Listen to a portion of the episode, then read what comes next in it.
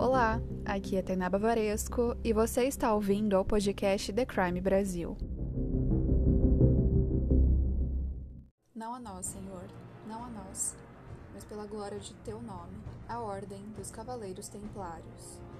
A história a seguir contém descrições de crimes como tortura e assassinato e também trata de crimes de guerra.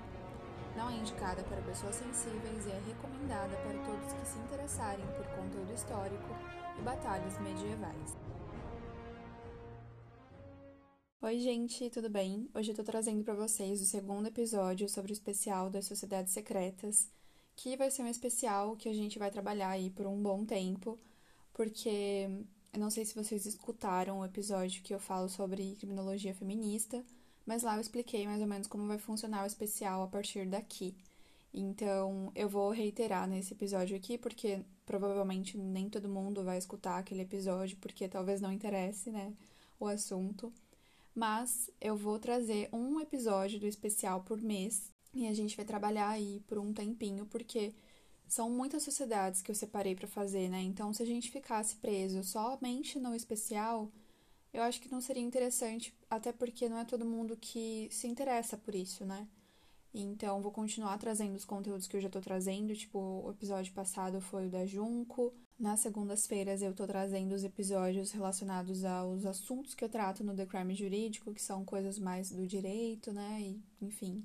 Então, acho interessante que a gente trabalhe outros temas e não só as sociedades secretas, até porque esse não é um podcast sobre isso, né?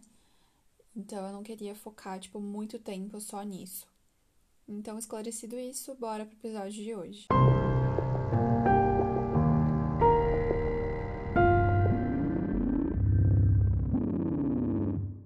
A Ordem dos Cavaleiros Templários foi fundada em 1118 por Hugo de Pines, após a Primeira Cruzada.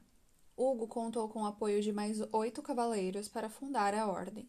Entre eles estava André Montbart, que era tio de Bernardo Claraval, e do rei Balduíno II de Jerusalém, que os acolheu em seu palácio em uma das esplanadas do templo. Assim nasceu a Ordem dos Pobres Cavaleiros de Cristo, que, por se estabelecerem no Monte do Templo de Salomão, ficaram conhecidos como Ordem do Templo ou por Cavaleiros Templários. Para quem não sabe, a Primeira Cruzada foi a primeira de uma série de guerras religiosas chamadas Cruzadas, que foram iniciadas, apoiadas ou dirigidas pela Igreja Católica no período medieval. O objetivo dessas cruzadas era recuperar a Terra Santa do domínio islâmico. Embora Jerusalém tenha estado sob o domínio muçulmano por centenas de anos, no século XI, a conquista da região pelos seljúcidas ameaçou as populações cristãs locais, as peregrinações do Ocidente e o próprio Império Bizantino. A primeira comitiva da Primeira Cruzada começou em 1095 e durou até 1099. E bom, inicialmente o objetivo da ordem era ser um tipo de guarda militar de cavalaria para proteger esses cristãos que faziam essas peregrinações a Jerusalém. Os peregrinos se dirigiam né, a Jerusalém e eles acabavam sendo vítimas de ladrões em todo o percurso entre Jaffa e Cesareia e também vítimas na Terra Santa.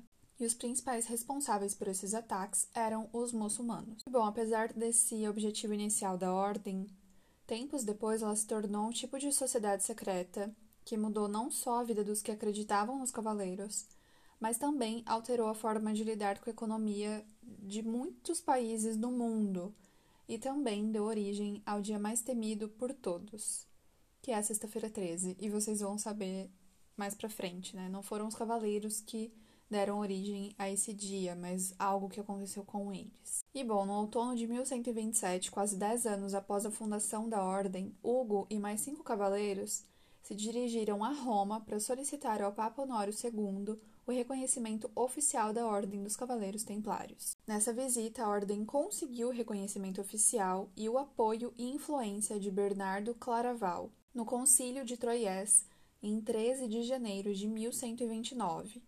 Esse apoio foi confirmado através da bula papal Omidatum Optimum.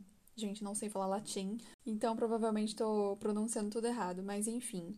essa bula foi emitida no dia 29 de março de 1139 pelo Papa Inocêncio II. Assim, os templários foram reconhecidos oficialmente e passaram a receber privilégios, como, por exemplo, a isenção de dízimo para despesas da Terra Santa.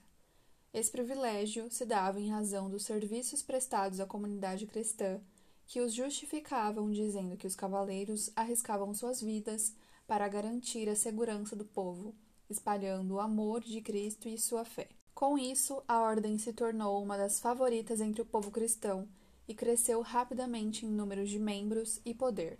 Para quem escutou o primeiro episódio sobre esse especial das sociedades secretas, acho que percebeu que nos primeiros parágrafos do outro texto, né, eu falei que toda sociedade secreta era basicamente baseada em fé, em crenças e na ideia de que um Deus existe. E nessa questão dos Cavaleiros Templários, isso é muito nítido, até porque, né, eles são extremamente baseados na fé e, enfim, nessa questão de acreditarem em Deus e serem cristãos. E bom, os membros da ordem estavam entre os mais qualificados em questão de combate nas cruzadas, e os membros não combatentes da ordem administravam uma vasta infraestrutura econômica, inovando em técnicas financeiras de relevância mundial. Uma das técnicas desenvolvidas pelos templários na elaboração de um sistema bancário foi a criação da letra de câmbio, que posteriormente foi instituída em praticamente todo o mundo.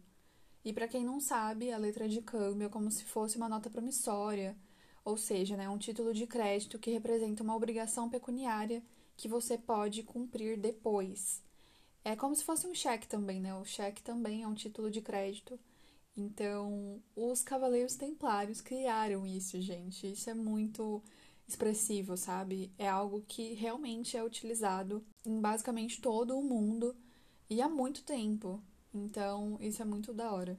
Enfim. E bom, o teólogo francês Jacques de Vitry descreveu os templários como, abre aspas, leões de guerra e cordeiros no lar, rudes cavaleiros no campo de batalha e monges piedosos na capela, temidos pelos inimigos de Cristo e cuidadosos para com seus amigos. Fecha aspas. Durante a pesquisa, eu me deparei com alguns relatos de que os templários não tinham medo de morrer para defender esses cristãos que iam à peregrinação à Terra Santa, pois assim eles morreriam com honra, se fosse o caso deles morrerem, né? E como exército, eles nunca foram muito numerosos. Aproximadamente 400 cavaleiros participaram em Jerusalém no auge da ordem. Mesmo assim, eles foram conhecidos como o terror dos muçulmanos. A regra, né, ou o lema de honra da ordem religiosa de monges guerreiros foi escrita por São Bernardo e dizia aquela frase que eu disse para vocês no início: Não a nós, Senhor, não a nós, mas pela glória de teu nome. É, tem também a frase em latim para quem é do Patreon, é, e tem inclusive o salmo, que é o 115.2.1. Eu não sei como que lê salmo, gente. Mas enfim, é, tem lá as fontes de pesquisa e também tem essas informações para quem for membro e tem texto completo lá no Patreon. E bom, o livro de regras dos Templários, que tinha como lema essa frase que eu falei, tinha 72 capítulos distribuídos em sete sessões. A primeira sessão se chamava A Regra Primitiva. A segunda sessão, Os Estatutos Hierárquicos.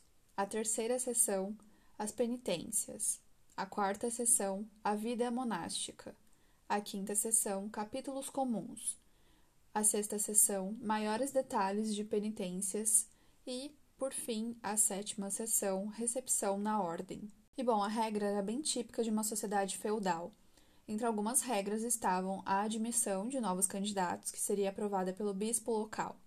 Os cavaleiros deveriam se abster de comer carne às quartas-feiras, deveriam se dirigir ao maior superior hierárquico como mestre do templo, que por muitos anos foi o Hugo, que fundou a ordem, entre outras determinações. E bom, para ser admitido como cavaleiro, o postulante deveria ser cristão, necessariamente, tipo, não, eles não aceitavam uma pessoa com outra religião, com outra crença, senão a cristã eles também deveriam conhecer as regras templárias, ou seja, ler todo o livro antes de ser admitido, jurar viver em castidade e pobreza e ser obediente ao mestre do templo. A iniciação se dava por meio de uma cerimônia religiosa realizada por um dos padres da ordem. Então, não havia um ritual muito obscuro e secreto por trás da iniciação dos templários, como veremos né, nas próximas sociedades secretas, e o mais importante era seguir as regras do livro e ser um bom guerreiro nas batalhas, se esse cavaleiro fosse cavaleiro de batalha, porque, como eu já disse, né, existiam também os cavaleiros que ficavam por trás, né, na administração da ordem. E bom, gente, agora a gente precisa falar um pouquinho sobre as batalhas. Uma pausa rápida no episódio de hoje para dizer que a loja mais incrível existe e se chama The Crime Store, a loja oficial do The Crime. Para que vocês encontrem produtos exclusivos e unissex do P ao G4, acesse o link da descrição e nos siga no Instagram para ficar por dentro de todas as novidades, arroba The Crime Store. E bom, gente, recadinho dado, bora pro episódio de hoje. A primeira ação oficial dos Templários em campo de batalha ocorreu no ano de 1129, quando eles tiveram que intervir um ataque ao rei Balduíno II em sua ida a Damasco. Em 1138, os templários foram derrotados pelos turcos na cidade de Tecoa, em uma infrutífera tentativa de tomar a cidade dos turcos. Outra derrota se deu na fracassada tentativa de invasão à cidade de Ascalão, em 1153, quando 14 cavaleiros foram cercados e mortos pelos turcos.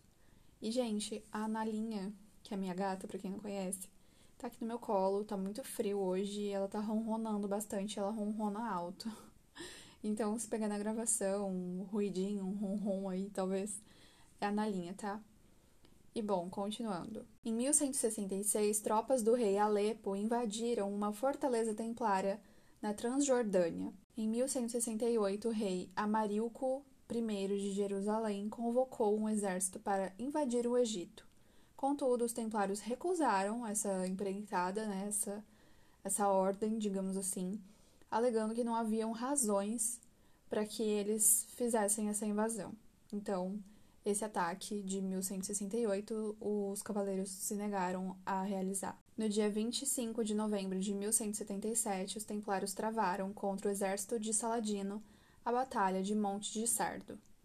Essa batalha é bem conhecida, inclusive ela já foi abordada em diversas produções cinematográficas e também retratada em livros, como por exemplo no filme Kingdom of Heaven e no livro The Leper King, ou, né, traduzido para o português, é Santo Sepulcro, né? Ele foi traduzido dessa forma, não é a tradução literal, tá, gente? É o nome do livro.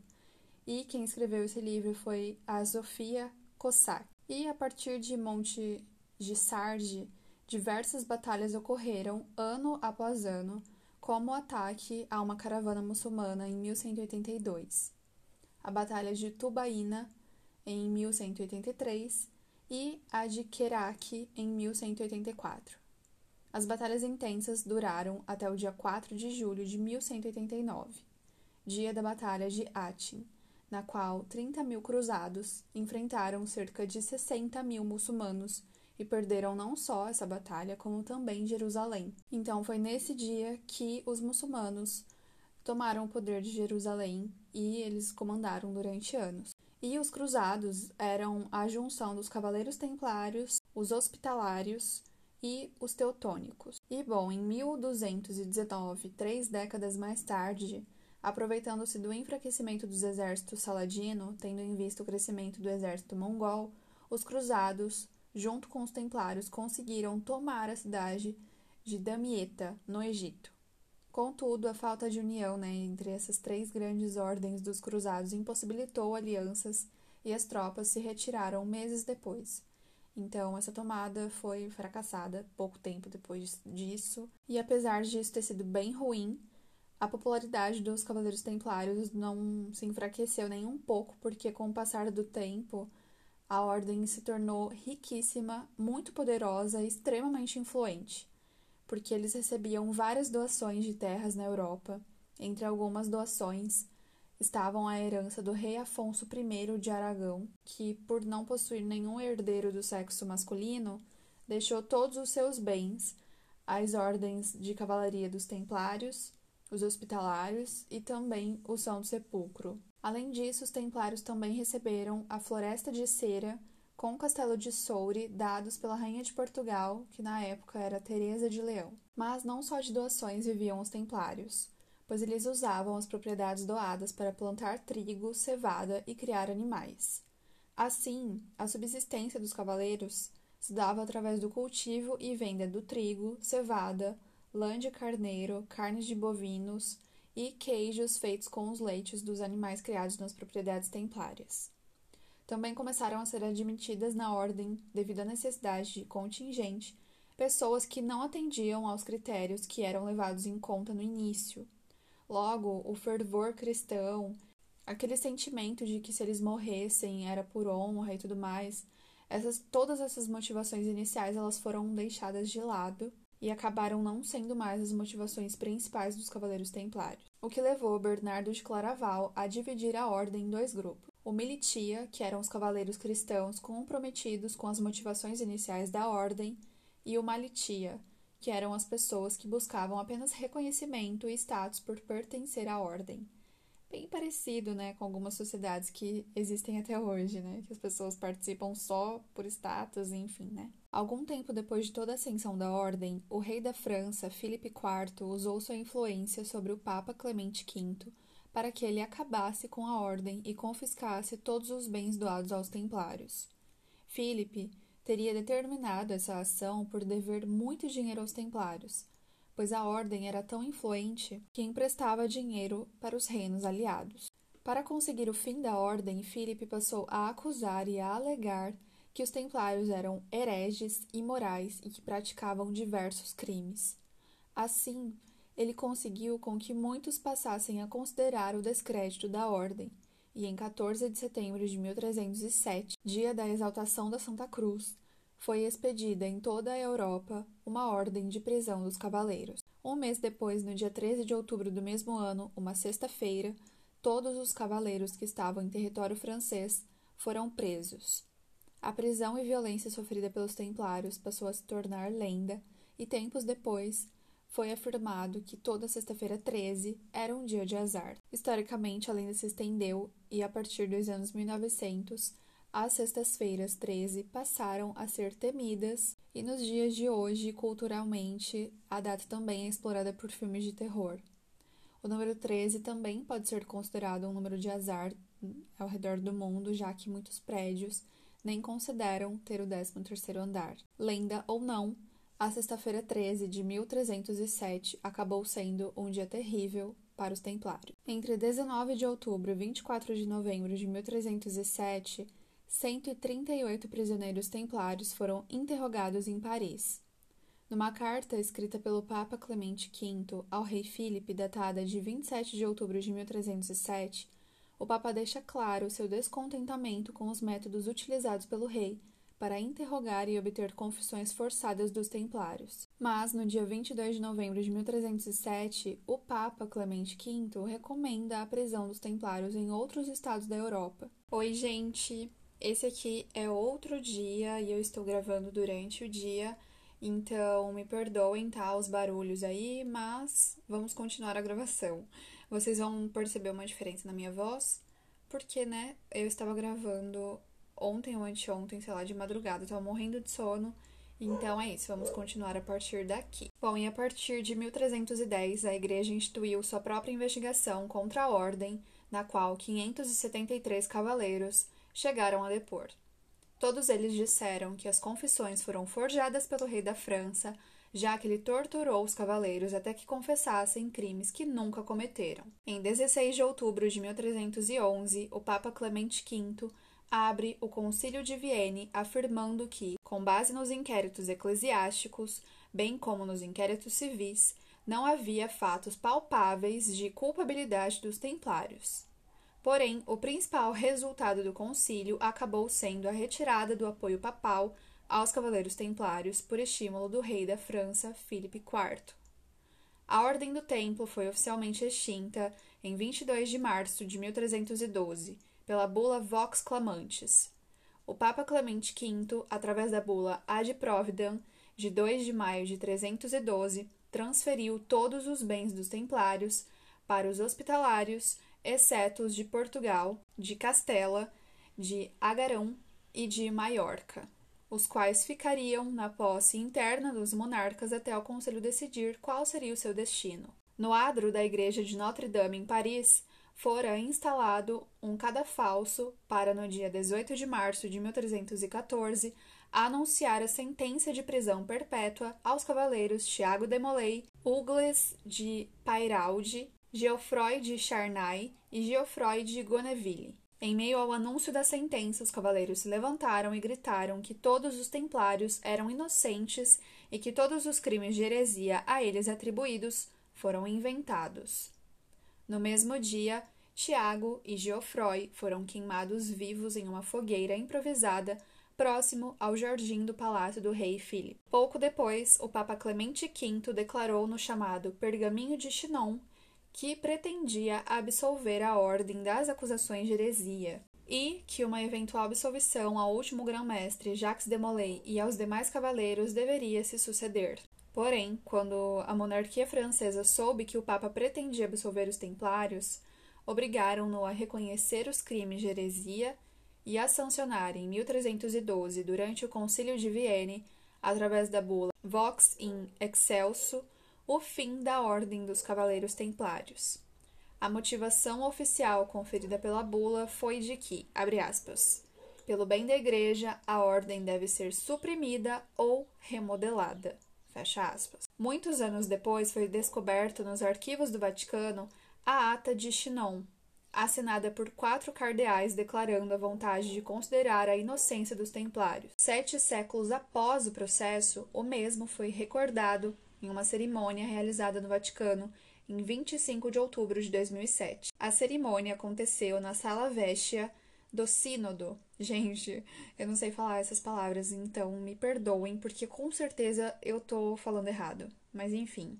Essa cerimônia aconteceu na presença do Monsenhor Rafael Farina, arquivista bibliotecário da Santa Igreja Romana, de Monsenhor Sérgio Pagano, prefeito do Arquivo Secreto do Vaticano, de Marco Maiorino, oficial do arquivo, de Franco Cardini, medievalista, de Valério Manfred, arqueólogo e escritor, e da escritora Bárbara Frale, descobridora do pergaminho de Chinon e autora do livro Os Templários. Agora nós vamos entrar nas lendas históricas sobre a ordem.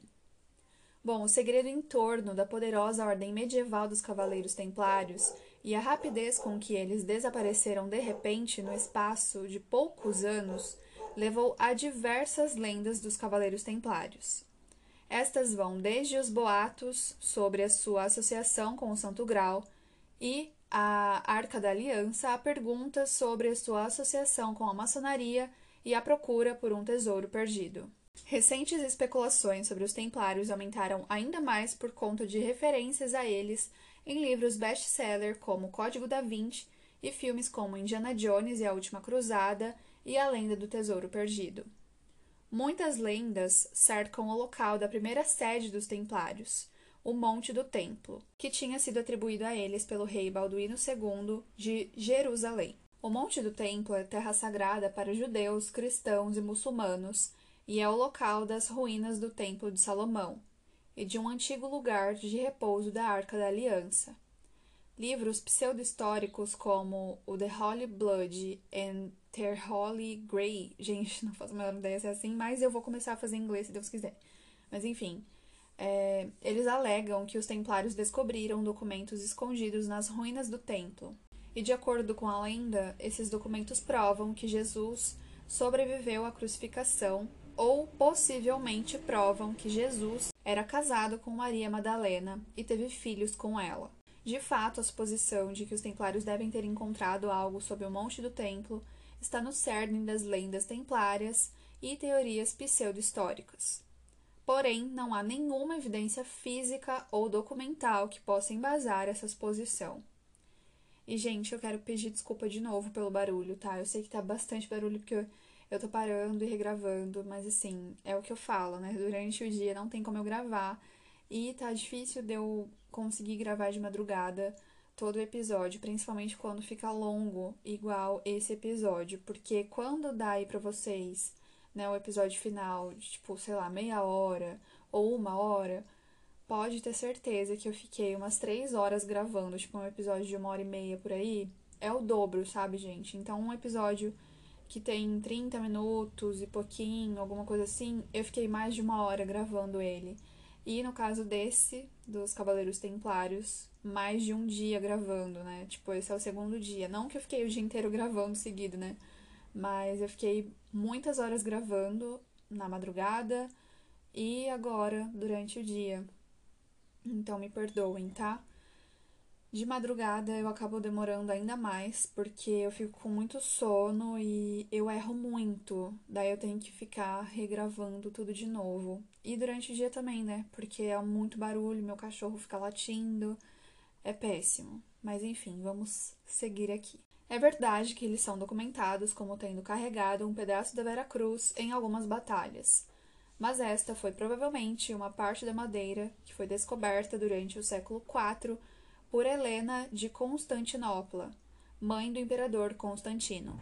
A recente descoberta do pergaminho de Chinon nos arquivos do Vaticano parece realmente querer absorver os templários das acusações de heresia que foram impostas a eles no momento de sua supressão numa sexta-feira 13 de outubro de 1307, e que foram rotulados como traidores nos séculos que se seguiram, Cópias desses documentos foram inicialmente publicadas em 2004 e também foi apresentada naquela cerimônia de 2007 que eu falei para vocês. Outras lendas de invenção moderna afirmam que o Santo Graal foi encontrado pela ordem e levado para a Escócia durante a repressão dos Templários em 1307 e que permanece enterrada sob a capela de Roslin até os dias de hoje. Outras descobertas mais recentes dizem que o Santo Graal foi levado para o norte da Espanha e é protegido pelos Cavaleiros Templários de lá. Também existem diversas lendas sobre um tesouro que alguns templários conseguiram esconder do rei Filipe e que mais tarde foi perdido.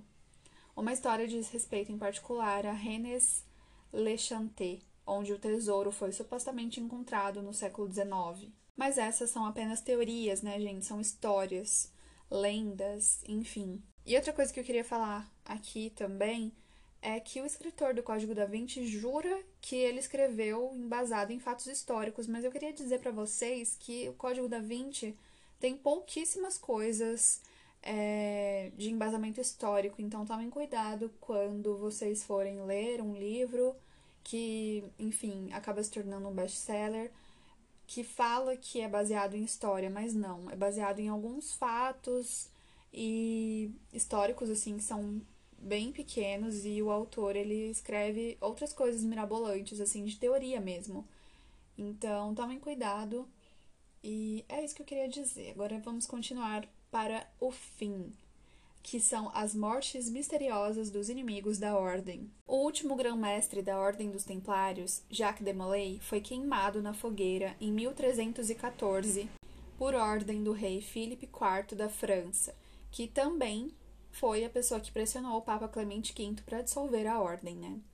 E bom, reza a lenda que Demolay lançou sua maldição de morte contra o rei e contra o Papa, dizendo que eles iriam encontrá-lo diante de Deus antes do fim daquele ano, 1314. O Papa Clemente morreu apenas um mês depois e Philip morreu mais tarde, naquele mesmo ano, em um acidente de caça. A sucessão ao trono da França passou rapidamente através dos filhos de Filipe. Primeiro, Luís XVI, que reinou por dois anos, mas morreu misteriosamente, deixando sua esposa grávida, a quem deu à luz ao próximo rei da França, de João I, que governaria quando tivesse idade suficiente, porém, o bebê viveu apenas cinco dias antes de sucumbir, provavelmente envenenado. O trono então passou para o segundo filho de Filipe, conhecido como Filipe V o Alto. Ele foi coroado aos 23 anos de idade, mas morreu aos 29 de formas misteriosas. Como não tinha filhos, o trono foi então para seu outro irmão, Carlos IV, que morreu seis anos depois e sem ter um herdeiro do sexo masculino. Foi então o fim da dinastia capetiana. Uma série de romances de Maurice Dron chamada Os Reis Malditos, na introdução do francês, foi publicada a partir de 1955 e divulgou a lenda da dinastia amaldiçoada da França. A Ordem dos Cavaleiros Templários se espalhou por toda a Europa, mas, segundo alguns historiadores, os templários que não foram presos ou queimados fugiram para países como a Suíça, Portugal e Escócia, principalmente. Muitos deles mudaram seus nomes e se instalaram em países pela Europa, né, para evitar uma perseguição do rei e da igreja. A relação dos templários com Portugal já existia, pois o país apoiava a ordem e inclusive concedeu diversos tesouros e propriedades aos templários. Assim, mesmo após a condenação dos templários, muitos cavaleiros puderam contar com o acolhimento e proteção do país. A Escócia também acolheu os templários, pois teve o apoio dos cavaleiros durante um conflito importante contra a Inglaterra. Esse apoio dos templários fez com que a Escócia não sucumbisse ao ataque. E por fim, de acordo com algumas lendas, os templários que não foram para Portugal, Espanha, Escócia e países assim, acabaram indo para a Suíça, pois eles desejavam introduzir o sistema bancário desenvolvido por eles no país. E não se sabe se isso realmente aconteceu e se foi por essa motivação, mas o sistema bancário do país da letra de câmbio é, existe até hoje, mas isso não é um motivo, porque, como eu disse também no decorrer do episódio, vários países, inclusive o Brasil, utiliza esse método, né, ou já utilizou. Então, agora é só Pix e cartão, né? Vai que em alguma cidade ainda existe isso, né? Mas, é, no geral, assim, em cidades maiores, acho que não existe mais nem cheque, né, gente? Mas, enfim, isso no decorrer da história, né? Dos países fez parte da evolução de sistemas bancários no mundo todo. Então, não sei se isso realmente aconteceu, mas estava na pesquisa, então eu trouxe aqui para você.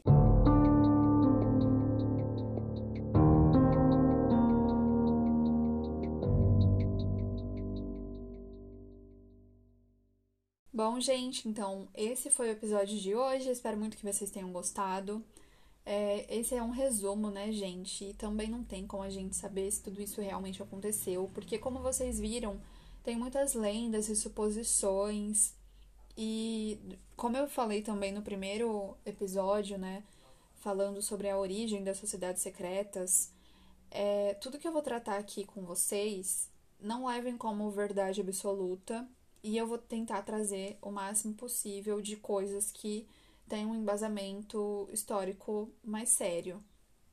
Tem muita coisa sobre a Ordem dos Templários que eu não trouxe aqui, porque assim era muito mirabolante. E antes de falar esse finalzinho para vocês, eu é, fiz questão de dizer que se tratavam de lendas. Então, sobre a maldição, sobre essas outras coisas que aconteceram, né? Então, prestem atenção nisso sempre que vocês forem escutar um podcast que fala, né, que é baseado em fatos históricos, porque existem muitas linhas, né, de historiadores, de pesquisa, que podem é, conflitar entre si, e também a gente precisa sempre falar sobre suposições. A gente não pode nunca afirmar que de fato isso aconteceu ou não. E nos próximos episódios, né, sobre o especial das sociedades secretas, a gente também precisa tomar muito cuidado, porque por se tratar de sociedades secretas, a gente não vai saber exatamente se é realmente aquilo que está acontecendo ou que aconteceu, né? Então, tomem cuidado com isso. Eu espero estar passando esse conteúdo para vocês da forma mais responsável possível no momento é o mais responsável que eu consigo enxergar, mas se para os próximos episódios vocês entenderem que eu precise ter mais cuidado com alguns fatos, ou enfim, sempre frisar essa questão de que, ó, se tratam de lendas e não sei o quê, me avisa lá no, no Instagram. Se vocês tiverem algo a acrescentar também, é, que não tenha colocado aqui, né, no, no episódio, comenta lá na foto do, dos Cavaleiros Templários do Instagram eu sempre posto no feed, né? Eu não falei aqui da evolução dos símbolos da Ordem dos Templários, porque eu achei que ficaria muito grande e assim, qualquer pesquisa rápida na internet vocês conseguem entender isso de uma forma bem simples. Nas fontes de pesquisa, que tá aqui na descrição do episódio, tem é, para vocês verem também. Se vocês quiserem que eu fale, que eu traga um episódio menorzinho falando sobre a evolução dos símbolos das sociedades secretas, ou enfim, dessa questão mesmo dos cavaleiros templários, me avisa que aí eu posso fazer também um episódio extra ao final desse especial com a evolução dos símbolos das sociedades, ou enfim, o que cada um significava. Mas eu acho que ficou claro também que o objetivo, né, o porquê da Ordem dos Cavaleiros Templários existir foi mudando com o passar dos anos. Então, acho que essa evolução dos símbolos é meio que acompanha isso, né? Os objetivos vão mudando e assim, então, as imagens também. Então, é isso. Espero que vocês tenham gostado do episódio de hoje e agora fique aí com a mensagenzinha do Patreon no final. Vejo vocês no próximo episódio.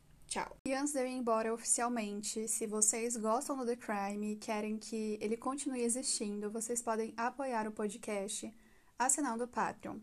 Assim, além de ajudar, vocês também terão acesso a conteúdos exclusivos, participarão de sorteios mensais de produtos da loja, farão parte do nosso grupo do WhatsApp, dos melhores amigos do Instagram, entre outras vantagens, como ter o cupom fixo de 10% off na loja. Então, bora assinar, o link está na descrição. Mas caso a assinatura nesse momento não seja possível para você, vocês também podem ajudar muito me seguindo lá nas redes sociais, arroba TheCrimeBrasil, arroba Bavaresco e também, né, seguindo a loja. E postando sempre que vocês estiverem ouvindo o podcast. Não esquece de marcar a gente também. É muito legal vocês fazerem isso, porque mostra que vocês estão ouvindo e ajuda a divulgar o podcast. Então é isso, gente. Um beijo para vocês e agora sim eu vou embora e até o próximo episódio. Tchau.